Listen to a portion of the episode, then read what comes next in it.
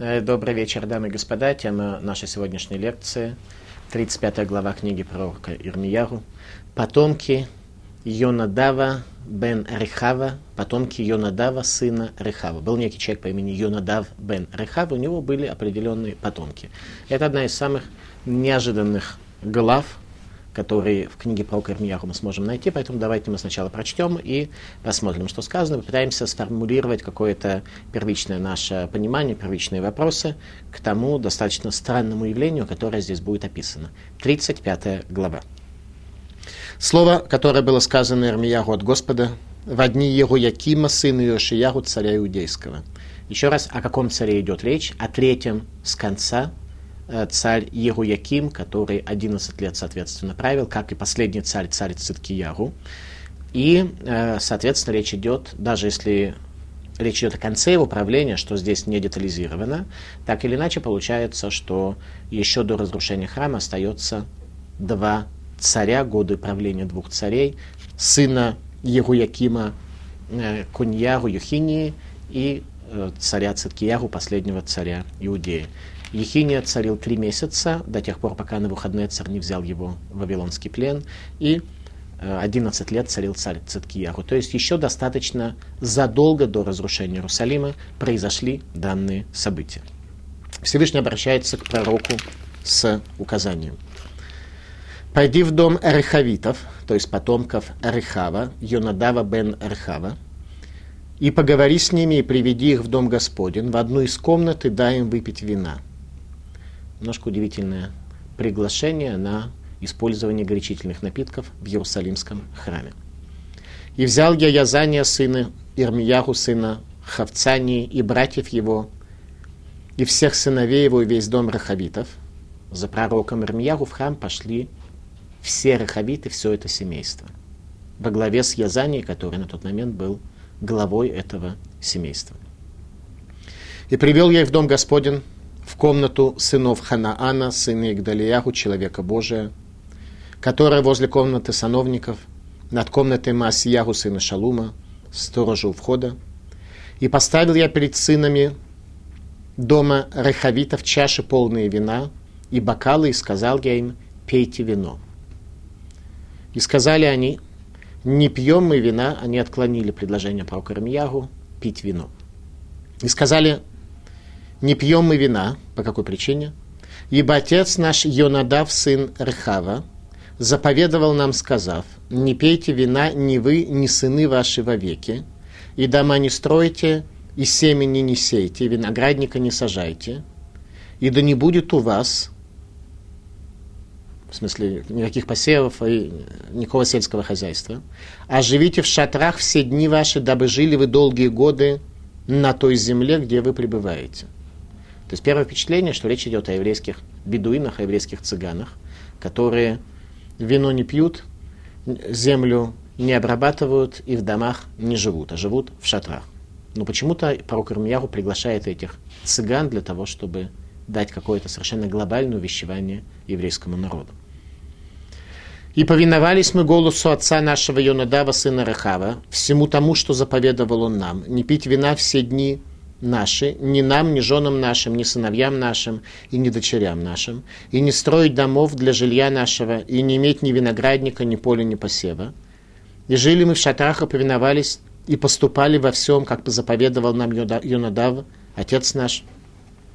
И было, когда поднялся на выходные царь Бавельский против страны этой, мы сказали, давайте уйдем в Иерусалим от войска Каздим и от войска арамейцев, и вот, и вот живем мы в Иерусалиме. И сказано было Ирмияру слово Господа, так сказал Господь, Бог Цваот, Бог Израилев, иди и скажи мужам Иуды и жителям Иерусалима, тут мы сейчас видим, какой урок из этого странного повествования жители Иерусалима и Иудеи должны были вынести. Соответственно, зачем пророк Ирмияру показывает им весь этот, все эти переговоры, все это то, как ведут себя, то, как, какой жизненный устой есть у потомков Йонадава, сына Рехава. И сказано было Ирбияху слово Господне, так сказал Господь, Цваот Бог Израиля, иди скажи мужам Иудеи, жителям Иерусалима, не научило ли вас наставление тому, как следует слушаться слов моих? Это должно было чему-то весь Израиль научить. Сказал Господь. Слова Йонадава, сына Рехава, который заповедовал сынам своим не пить вина, исполняются. Его потомки исполняют его слова. И не пьют они вина по сей день, ибо повинуются завету отца их, а я говорил вам рано по утрам, говорил вам, а вы не слушали меня. То есть эти потомки Йонадава слушают и остались верны завету, который тот на них наложил. А еврейский народ Всевышнего, который открылся перед ними в чудесах, в знамениях, еврейский народ Всевышнего не слушает. Прошу, обратитесь каждый от злого пути своего, исправьте деяния ваши, и не следуйте чужим богам, чтобы служить им и будете жить на земле, которую дал я вам и отцам вашим. Но вы не преклонили ухо своего и не слушали меня. Так как сыновья Йонадава, сына Рахаба, исполнили завет отца своего, который он заповедовал им, а этот народ не слушал меня. Потому так сказал Господь Бог Цваот, Бог Израилев. Вот наведу я на идею, вот наведу я на Иудею, на всех жителей Иерусалима, все то бедствие, которое я изрек о них. Ибо говорил я им, и они не внимали, взывал я к ним, они не отозвались. А дому Рахавитов Ирмияру сказал, так сказал Господь, теперь благословение потомков Йонадава бен Рехава, которое пророк Ирмияру передает от Всевышнего. А дому Рахавитов Ирмияру сказал так, так сказал Господь Бог Израилев, так как слушались вы завета Йонадава, отца вашего, и соблюдали все заповеди его, исполнили все то, что Он заповедовал вам. За это, так сказал Господь, свод Бог Израилев, не переведется у Янадава сына Рахава муж, предстоящий передо мной всегда. Мы пока не очень поняли, что это благословение означает. Что означает быть человеком всегда в вечность, предстоящим перед Всевышним. Так или иначе, речь идет о обещании вечности тем, кто нам поначалу по описанию показался еврейским бедуином, еврейским цыганом. Давайте попытаемся понять это немного глубже. Потомки Юнадава бен Рахава, которым их пращур установил запрет на употребление вина, проживание в домах и занятия земледелием. Первое впечатление, как мы уже отметили, что речь идет о еврейских цыганах, однако по какой-то причине пророк ставит их в пример всему еврейскому народу. Кто был такой Юнадав? Их пратец, который установил им этот завет, остановил им и определил им этот образ жизни. Юнадав жил во времена царя Ахазии, царя Иудеи, и Егу царя Израиля, того самого Егу царя Израиля, которого помазал на царство пророк Илиша. За более чем 300 лет до разрушения храма. Мы сейчас возвращаемся назад в еврейскую историю на 300 лет до этого. Именно он завещал своим потомкам запрет на употребление вина, проживание в домах и занятия земледелием. Более того, можно найти более конкретную дату. Это был 308 год до разрушения храма, за 308 лет до разрушения храма. Мы увидим, каким образом эта дата высчитывается. Кем были эти люди и по какой причине воздержались от опьянения и владения недвижимостью. Раши. Лога ялахем хелек барец, кибне гирим гаю. Не было у них доли в земле Израиля, ибо, ибо они были потомками геров. Поскольку земля Израиля разделяется между 12 коленами, а гер по определению к 12 коленам не принадлежит, хотя на него распространяются все заповеди, но к коленам он не относится. По этой причине у Гера нет удела в земле Израиля, и поэтому у этих людей э, тоже не было доли в земле Израиля. Но в такой ситуации не нужно было им устанавливать никакой определенный образ жизни, как то запрет на обработку земли. Если у них не было земли, значит, не надо устанавливать и запрет на ее обработку. Поэтому необходимо понять эту тему немножко больше. Хазаль, сказали э, мудрецы, Рехавиты, Киним, потомки Итро. Это были потомки Итро, тестя Моше Рабейну. В Деврея им повествуется, что Киним оставили свои земли и пришли учить Тору в Иудею Котнелю бен Кназу, первому судье Израиля. Как только еврейский народ приходит в землю Израиля, то главой поколения был, после смерти Ирашо бен Нуна, был Отнель бен Кназ из колена Иуды. И в то самое время потом Китро, которых Мошерабейну пригласил намного раньше прийти в землю Израиля, они приходят в землю Израиля и учат Тору у Отнели бен Кназа в лучшем доме учения того поколения. Очень важно, чтобы у нас были учителя, которые могут нам передать то, что называется Тора, и свидетельствовать о том, что мы эту Тору получили. Человек может сказать, что у него есть ученик, но ученик далеко не всегда может сказать, что у него есть учитель. Учитель может определить, что ученик от него что-то получил, а ученик порой совсем не может определить, что он что-то получил от своего учителя. Для Отниэля Бенкназа они были среди его учеников. И Рашой был вынужден каким-то образом э, решить, где поселить э, этих людей, которые были потомками Итро, еще раз, с коленом Израиля отношения не имели, были потомками геров, и таким образом им нужно было где-то жить. Поэтому Итро определил для них в качестве места проживания город Ерехо, особую проколотую окрестность земли Израиля, предназначенную для раскрытия в ней свойств Иерусалима, как мы говорили в одной из прежних наших лекций.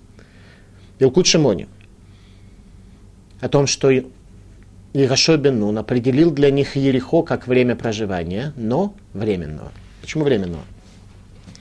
Кшехилек Ирашо это арец, говорит Илкут Шимони, когда разделил Ерашо землю Израиля Лашватим. Ерашо бен Нун в течение семи лет захватывал землю Израиля после того, как еврейский народ – Э, оккупировал или завоевал, или захватил, или освободил, в зависимости от вашего мировоззрения, землю Израиля, то 7 лет происходили военные события, и еще 7 лет происходило разделение земли Израиля между коленами.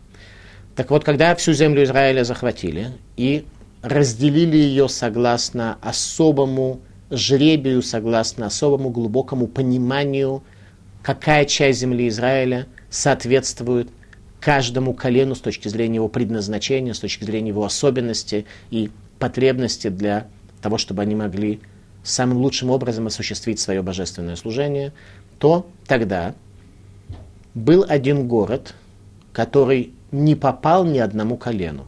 Это был город Ерехо. Когда, говорит Лукучимони, Шахилеки Рашуа Эрец Исраэль Шватим, Генех Ерихо, Венатна Ливней, Итро, Хелек Берош, Веамар, Коль Миши в небе Абхира Бехилко, и Толет Ерихо. Как только земля Израиля делилась между коленами, то в первую очередь Ерихо был отдан именно потомкам Итро, но временно. Было сказано, что то колено, в наделе которого будет построен храм, он потом получит Ерехо, потому что Ерехо – это место раскрытия божественного храма. Поскольку было еще непонятно, где, в каком месте и какое колено получит Ерихон, то самую, э, получит Иерусалимский храм, то Ерихон был отдан в первую очередь для тех людей, которых сейчас пророк привел в Иерусалимский храм. Божественное присутствие распространялось в месте храма, который оказался в наделе колена Бениамина, и Ерихон также был отдан колену Бениамина позже, когда произошло разделение земли Израиля. А тем временем Ерихон был наделом проживания киним потомков Итро. В книге Ирашуа мы изучали тему «Великая тайна Ерихо», великое раскрытие божественного света, божественного присутствия в этом особом городе. Долину Ерехо видел Мушерабейну с вершины горы Нево, когда он просил Всевышнего, чтобы тот дал ему возможность войти в эту землю, увидеть ее, тогда Мушарабейну Всевышний показывает именно Ерехо с вершины горы Нево, которая находилась в Трансиордании. И увидев Ерехо, Мушарабейну смог понять суть этой особой земли. Ерехо – это ключ к земле Израиля. В долине Ерехо Шарабейну было показано цель и процесс и завершение той задачи, которая стоит перед еврейским народом в аспекте того, чтобы пришел Машиих в этот мир, чтобы пропало зло и чтобы мир стал возвышенным. Илкут Шимони. Что Мушарабейн увидел, пока смотрел с горы Нево на Ерехо? Илкут Шимони. Шатидин Гог веколь гамуно лалот вылиполь бебегат Ерехо, что в дальнейшем Гог, царь севера, и вся его великая армия в дальнейшем упадут в долине Ерехо. То есть долина Ерехо будет, как Иерусалим, иметь отношение к самым последним процессам конца дней и раскрытия божественного присутствия. Именно эта земля была отдана для потомков Юнадава бен Рахава. Мигалея Мукот, Ерехо раза де Хохмата, что Ерехо это тайна мудрости. В Ерехо пришли разведчики, и Рашу убедиться, что земля Израиля готова принять э, еврейский народ.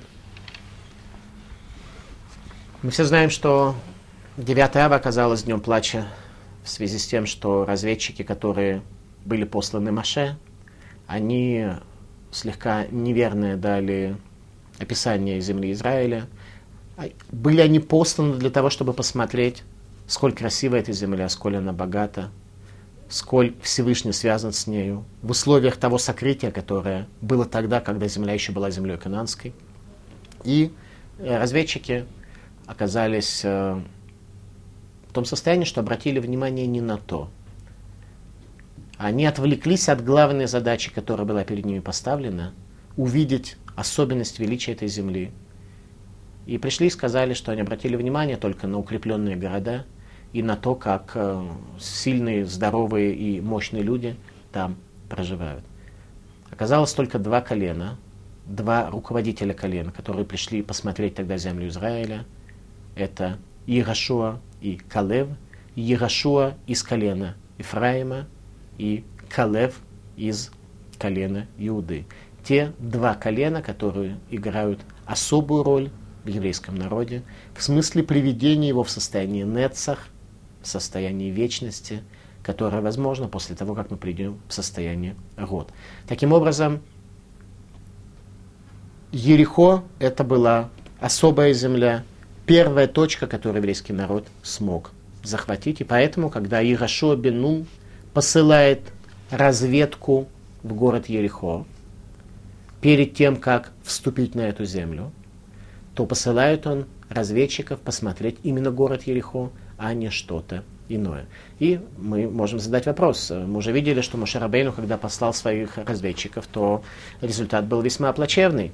Разведчики обратили внимание не на то, а на то, что они должны были обратить, обратить внимание, они не посмотрели. В результате мы получили 9 ава, день их возвращения из разведки, как день вечного плача. Результат весьма печальный. Возникает вопрос, а зачем Ерашуа после этого опыта посылает вторую группу разведчиков? И ответ оказывается очень важный для понимания сути этого особого места, находящегося возле Мертвого моря. Что такое Ерехо? А именно те разведчики, которые вернулись, были посланы Ирашо, вернулись, они сказали только одно. Поистине Бог передал нам эту землю. Они должны были прийти в Ерехо и увидеть, что эта земля готова уже для того, чтобы из состояния сокрытия земли кананской превратиться в Эрцакодыш, в землю святости. Два разведчика пришли, увидели это, вернулись и все их донесение Ирашуа было только одно. Земля Израиля готова принять своих сыновей. Увидеть это можно было в первую очередь именно в Ерехо. То, что Зогар называет награда Шель Эрец Исраэль, замок земли Израиля. Ерехо – это замок земли Израиля. Либо он открывается, либо он закрывается. Поэтому в одной из предыдущих лекций мы учили, что не случайно последний царь Иудеи попадает в плен именно в долине Ерехо. Там убивают на его глазах его сыновей и его казнят. Ерехо имеет особую роль в земле Израиля. И не случайно поэтому, когда Рабин подписал соглашение в Осло о отдаче части земли Израиля, то первым городом, который был отдан, был город Ерехо. Мы отказались, мы в смысле государство Израиль, которое подписало это соглашение, государство Израиль отказалось в земле Израиля от места, которое является замком земли Израиля, и замок с ключом отдали арабам в мирное время, не получив в ответ абсолютно ничего. Что и объясняет нам, что начиная с того времени, больше 20 лет прошло, до настоящего дня, у нас, кроме этого года, все время было засуха. В земле Израиля все годы, начиная с подписания соглашения в Осло, была засуха, кроме этого последнего года. Как это истолковать, я не знаю, но Пока просто приведем это в качестве факта. В городе Ерехо проживала Рахав, которая была блудница, содержательница трактира, которая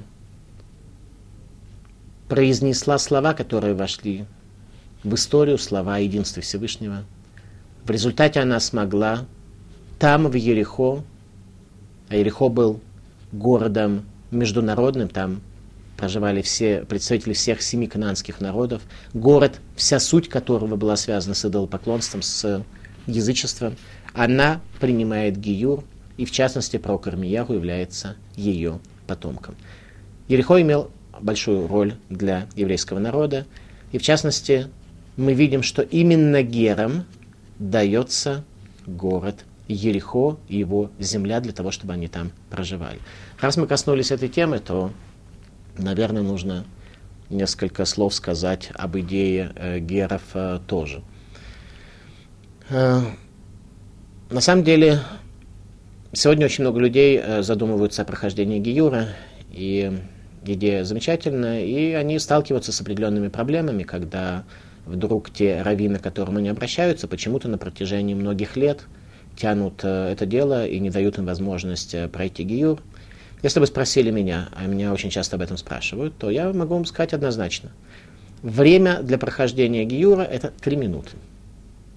С точки зрения всей подготовки для прохождения Гиюра требуется 3 минуты. Откуда мы это знаем? Мы это знаем из книги Рут, что когда Рут, дочь Муавского царя, захотела пройти Гиюр, то Наоми ей объяснила несколько тяжелых заповедей, несколько легких. Она сказала, что я готова это принять, ей тут же сделали Гиюр.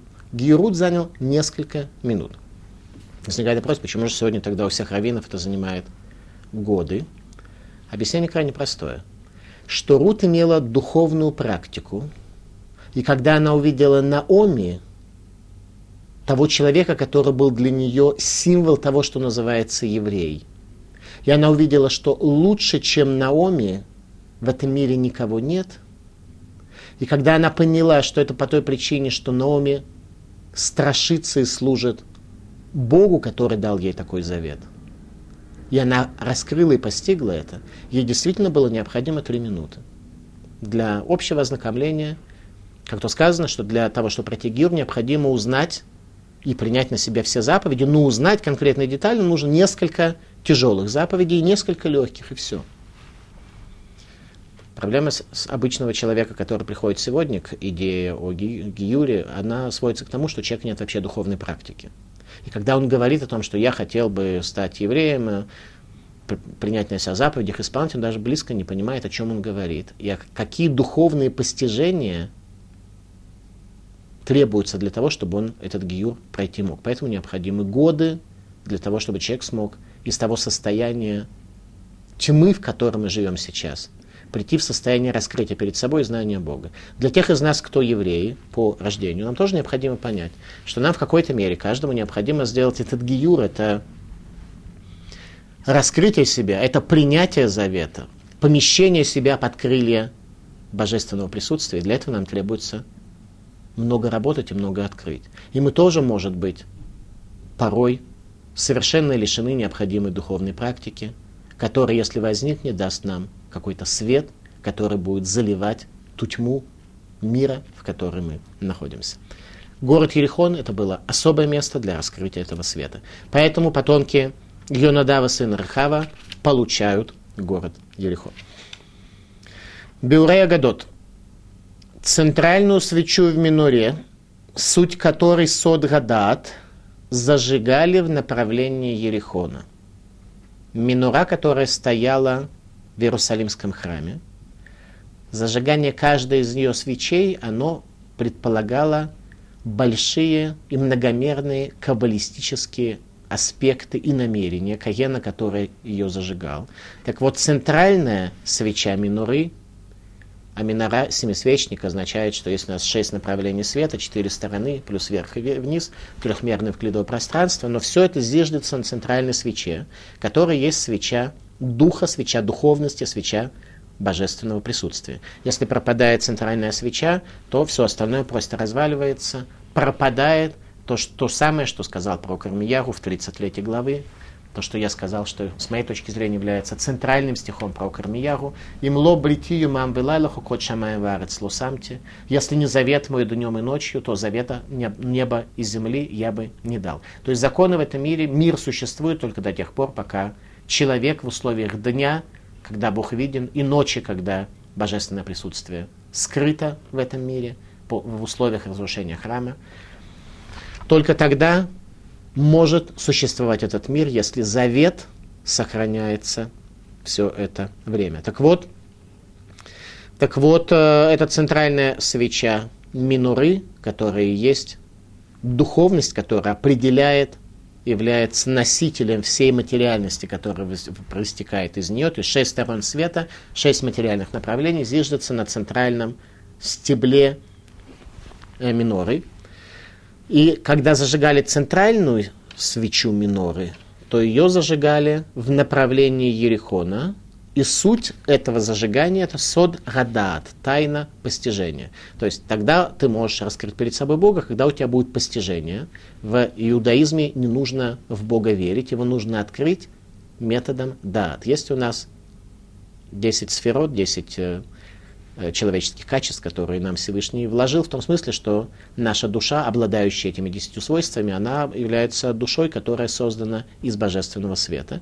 И в божественном созидательном свете есть десять свойств. Те самые десять свойств, которые есть в нашей душе, поэтому мы созданы по образу Всевышнего. Так первые три, для того, чтобы человек мог начал, начать функционировать как творение, первые три это хохма, бина и дат, хохма – мудрость, бина – анализ этой мудрости, которая раскрыто перед тобой. То есть мудрость это некая внешняя информация, которая пришла и была понята, охвачена тобой. Бина – это анализ этой мудрости, дат – это постижение и объединение с нею. То есть дат – это не просто знание, когда человек что-то знает. Когда человек просто что-то знает, это хухма, это первый уровень, самый базисный. После этого бина – анализ того, что он знает, понимание, постижение – это немного глубже. И, наконец, дат, когда человек становится человеком, который объединился с этой мудростью и стал мудрым человеком. Это называется тайна знания. И этой тайне знания соответствовала та самая центральная ветвь миноры, которую зажигали в направлении Ерихона. Мишна в Талмуде в трактате Тамида. Мирихога юшумим коль шар гадольше нефтах. В Ерихоне был слышен звук ворот Иерусалимского храма, когда они открывались. В Иерусалимском храме открывались ворота. Шум открывающихся ворот был слышен в Ерихоне. Ми Ерихо гаю марихим рех питум кторес. В Ерихоне стоял запах воскурения Иерусалимского храма. Между Ерихоном и Иерусалима ни звук открывающихся ворот не был слышен, не запах кторес воскурении не был ощущаем. В Ерехоне это был. То есть Ерехо это проколотая окрестность земли Израиля, которая называется Иерусалимский храм.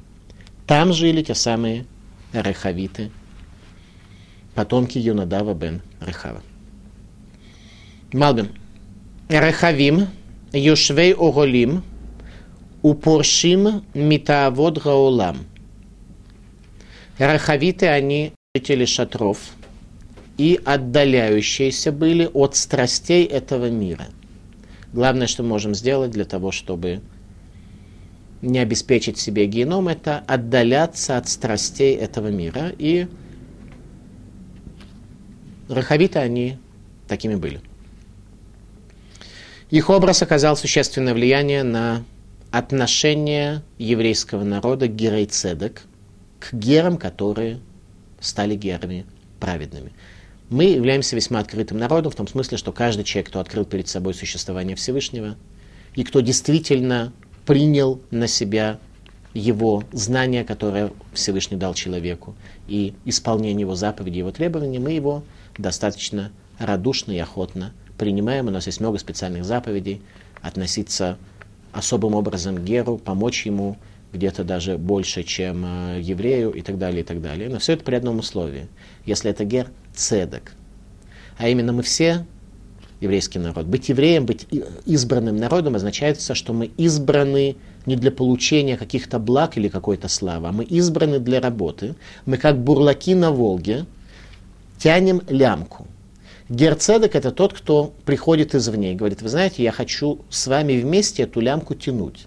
Его принимают, и он тоже берет, подставляет плечо и тоже тянет. И вот если он тянет не хуже, чем еврей, он называется герцедек.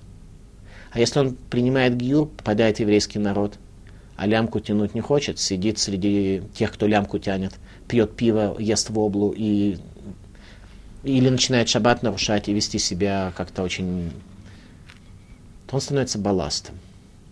Он становится проказой для еврейского народа, как сказано в книгах. Что Герон может быть либо примером для еврейского народа, либо проказой для еврейского народа. Поэтому вещь это очень ответственная. И данные Гера, мы еще не поняли в чем, они будут как раз примером для еврейского народа, особым примером, который демонстрирует еврейскому народу пророк Ирмияу. По какой причине рахавиты приняли завещание своего предка о запрете на употребление вина, владение недвижимостью и занятие земледелием? Мицудат Давид. Кибайт садева керем, ешберем сиба, рамиакевет. Это Адам. Мецудат Давид.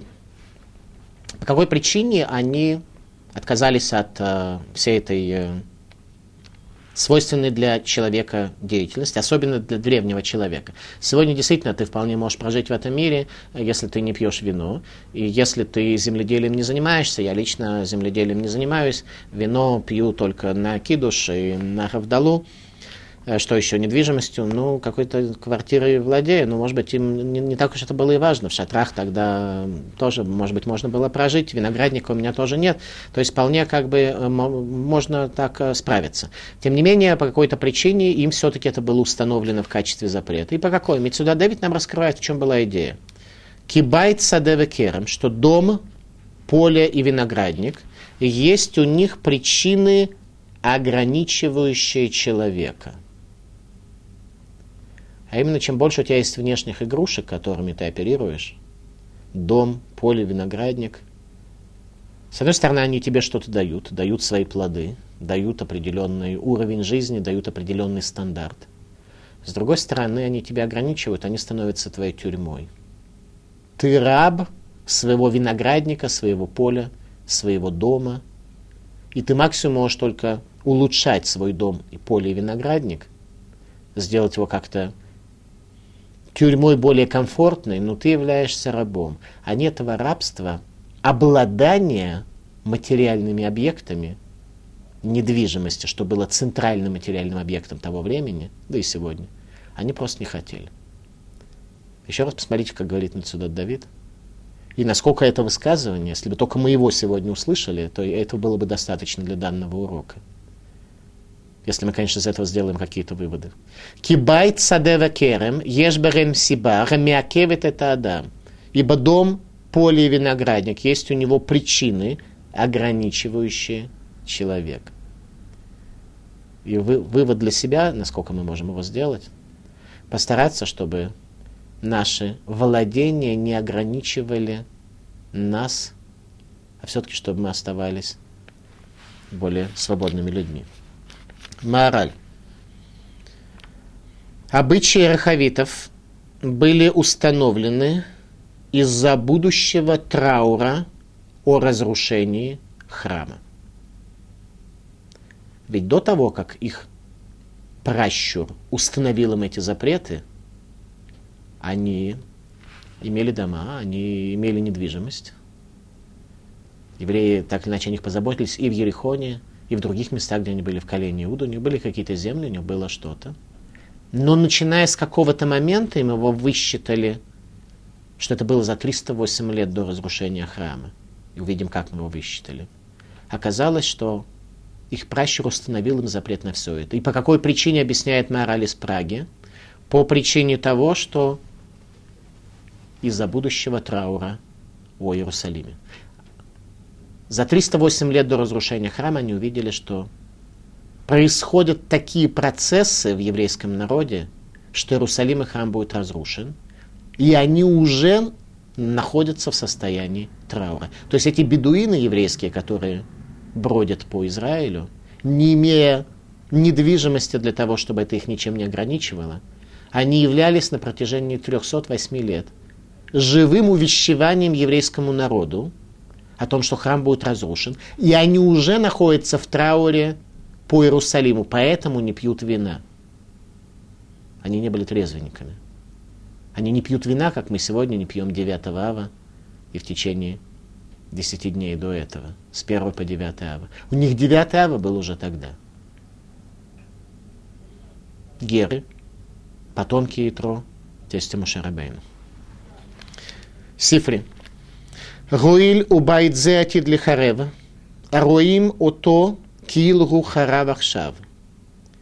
Говорят они, сказали они, поняли они, что поскольку этот дом, божественный дом, в дальнейшем будет разрушен, мы видим, как будто он разрушен уже сегодня.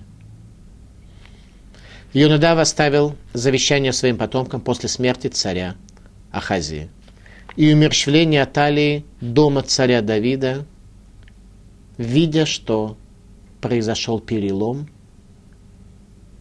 среди потомков царя Давида, и что все идет к разрушению храма и к пропаже царства в Иудее. За 308 лет до разрушения храма в дни царя Юаша. А именно Аталия, которая была дочерью царя Хава, царя Израиля.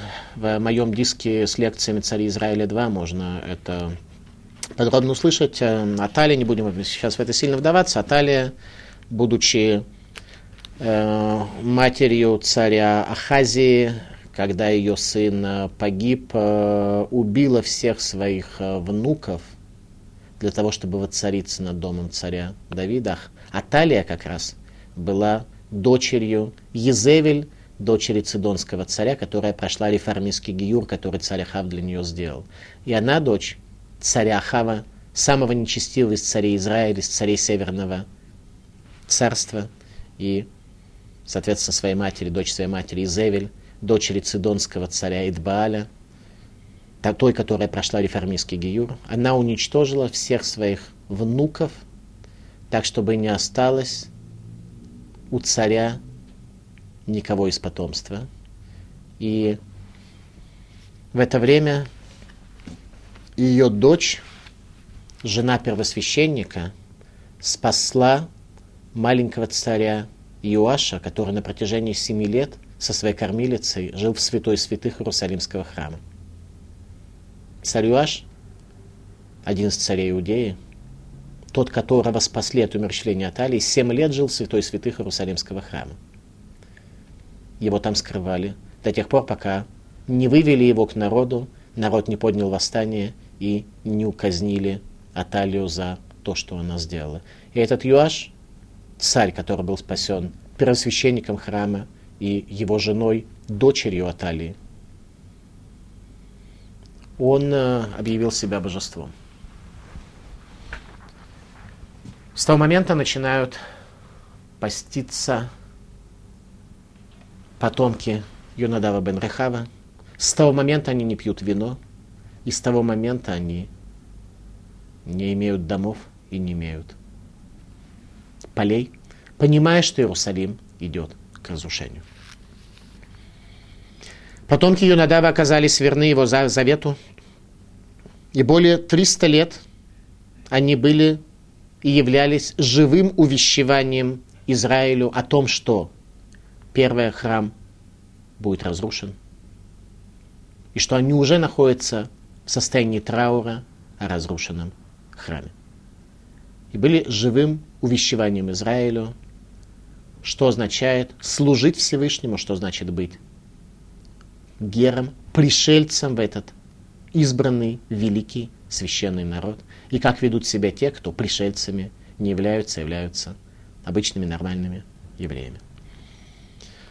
Пророк Армияру пригласил их в Иерусалимский храм и поставил перед ними чаши с вином. Малвим говорит, «Гая персум гадоль бедавар». Было это широко известно о том, что пророк Армияру это сделал. То есть все средства массовой информации собрались на ту пресс-конференцию, которую устраивает пророк Армияру в Иерусалимском храме с потомками Юнадава бен Их потомки, потомки Юнадава бен Рехава пересказали про Кармияру распространившиеся на них запреты в знак траура о будущем разрушении Иерусалима. Возникает вопрос, почему это было необходимо. Люди, в общем-то, и так об этом знали, что это за... Мы вами не знали до тех пор, пока мы не прочли, не увидели комментарии, которые это разъясняют. Но люди это, в общем-то, знали, зачем все это нужно было сказать. Потому что эта глава книги начинается словами «И было в дни царя Егоякима». Еще до осады Иерусалима, задолго до, до осады Иерусалима, задолго до конца, в самом начале конца – Тогда рахавиты пришли в Иерусалим из пустыни, где они проживали, видя, что приближается конец. То есть обратите внимание, как они сказали. Когда пророк Рамияру их пригласил в Иерусалим, то они сказали следующее. Давайте еще раз прочтем более внимательно, чтобы мы, нам было понятно. Слово, которое было сказано Ирмияху от Господа в дни его Якима, сына Йошияру, царя Иудейского. «Пойди в дом Рахавитов, поговори с ними, приведи их в дом Господень в одну из комнат, дай им выпить вина. А они уже не просто находятся в состоянии траура по Иерусалиму, они уже собрались в Иерусалиме, видя и понимая, что это будет последний город, который падет. И они в пустыне уже находиться не могут, потому что уже наступает конец. Уже вот этот конец, о котором они были в состоянии траура 300 лет, он уже наступает. И взял я Азаниус и братьев его, и всех сыновей его, и весь дом Рахавитов, и привел я их в дом Господен, и поставил я перед ними чаши полные вина и бокалы, и сказал им, пейте вино. На пресс-конференции про Кармьеру предлагает им пить вино. И сказали они, не пьем мы вина, ибо отец наш Юнадав, сын Рахав, заповедовал нам, сказав, не пейте вина, не вы, ни сыны ваши вовеки, и дома не строите, и семени не сеете, виноградника не, заша, не, са, не сажайте. А живите в шатрах все дни ваши, дабы жили вы долгие дни на этой земле. С какой целью они это делают? Дабы жили вы долгие дни на той земле, где вы пребываете. Чтобы состояние траура, в котором находитесь вы сейчас, продлило бы дни на этой земле и отдалила бы изгнание. Это была цель тех установлений, которые были ими приняты. И повиновались мы голосу отца нашего Юнадава, сына Рыхава, всему тому, что он заповедовал нам. Не пить вина все дни наши ни нам, ни нашим э, женам, ни, нашим сыновьям и дочерям. И не строить домов для жилья нашего, и не иметь ни виноградника, ни поля, ни посева – и жили мы в шатрах и повиновались и поступали во всем так, как заповедовал нам Юнадав, отец наш. Отвечают рахавиты. И было, когда поднялся на выходные царь, Бавельский против страны этой, мы сказали, давайте идем в Иерусалим. То есть, обратите внимание, им же где, где сказано жить? В шатрах. А где они жили? В Иерусалиме, в домах. Они жили в Иерусалиме в домах. И было, когда поднялся на выходной царь Бавельский. А он еще не поднялся. Он еще никуда не поднялся. Это было в дни царя Яхуякима. На выходные царя тогда с его армией не было. Но они видят, что это конец. Они видят, что он уже поднялся. На выходной царь уже стал во главе Вавилона. Это называется уже поднялся. А глава четко напишет, было в начале царя Яхуякима. Они видят, это уже конец совсем. Тогда они понимают, что нужно скрываться, особая ситуация, они приходят в Иерусалим, и там муниципалитет, конечно, не позволяет им разбить шатры среди города. И говорят они, давайте уйдем в Иерусалим от войска Каздим, от войска арамейского. И вот живем мы в Иерусалиме. Снова не сказали, вот живем мы в Иерусалиме. Что они делают? Они, excuse, они извиняются, говорят, что и вот, ну, мы живем в домах, ну, как бы по причине полной необходимости, потому что вот уже на выходные стал царем Вавилонии. Уже, называется, это уже поднялся. Да, он не дошел еще до Ближнего Востока, и даже и все лжепророки говорили, что это нас вообще никак не касается. Причем здесь про Кремьяу, который говорит им об опасности. Какая она может быть опасность от Вавилонии, которая находится где-то там далеко на северо-востоке? А геры Рахавиты уже пришли в Иерусалим, понимая, что это уже совсем конец. Вот их пророк Рамьяру приглашает в Иерусалимский храм. Еще до осады Иерусалима, задолго до того. Тогда Рахавиты пришли в Иерусалим из пустыни, где они проживали, видя, что конец приближается. Язания, старейшина Рахавитов, рассказал про Курмияру об их обычаях и задал вопрос, зачем их пригласили в Иерусалимский храм. В чем суть пророчества, которое было к ним обращено пророком Ирмияру?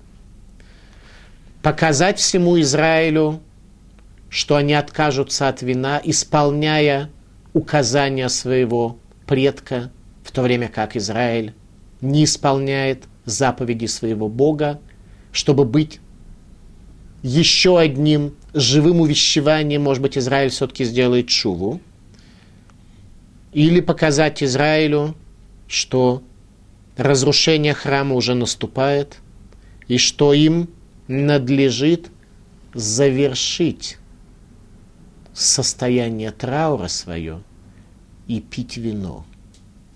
Язания, руководитель этого семейства, спрашивает про Курмияру, что мне надлежит сейчас в такой ситуации делать.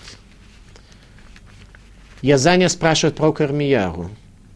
Если согласно твоему пророчеству мы должны пить вино, мы станем это делать, и мы выпьем это вино, поставленное перед нами, для последнего увещевания Израиля. Пророк Рамьяу сказал, что нет, вина пить им не надо.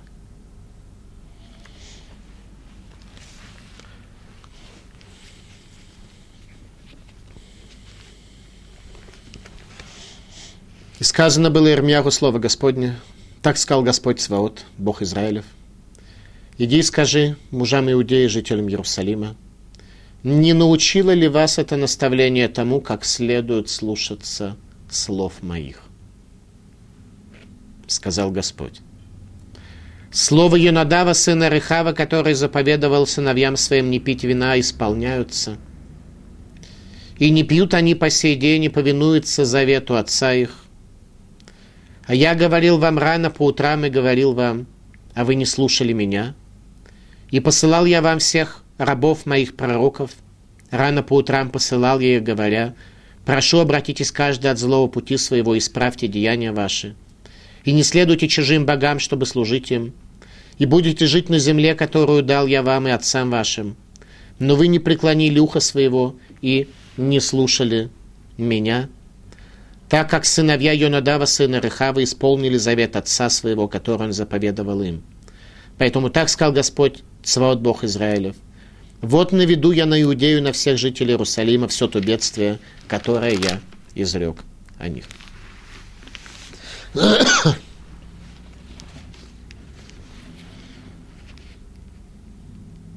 Улыбет Рахавим Амар Ирмиягу, а дому Рехавитов, так сказал Ирмиягу, благословение Рехавитам от Всевышнего. Куамар Шем Цвакот Луке Исраэль, я нашер шаматым аль мицват Ехунадава Вихем, ותשמרו את כל מצוותיו, ותעשו ככל אשר ציווה אתכם. לכן כה אמר השם צבקו אלוקי ישראל, לא יכרת איש ליונדב בן רחב, עומד לפניי כל הימים. Из того, что исполнили вы завет вашего отца, то, так сказал Всевышний, что не переведется у Йонадава сына Рехава человек, предстоящий передо мной все дни. Что это за благословение? Коамар Ашем благословение Рахавитам. Илкут Шимони.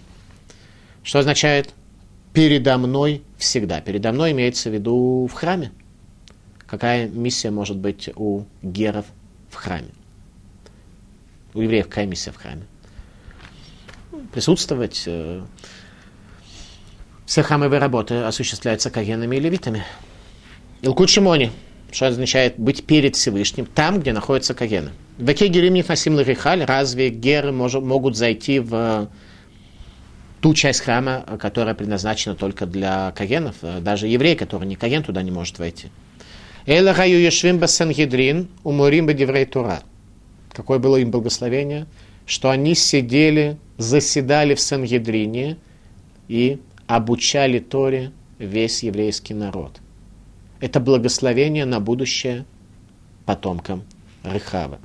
Вешомрим другое значение. Бнотейгем несулы кураним, вераю бне бнерем кривим альгабеамизбеер, что дочери их выходили замуж за Кагенов, и их потомки служили в Иерусалимском храме. Если Каген женится на дочери Гера, то их ребенок будет Кагеном, который будет служить в Иерусалимском храме.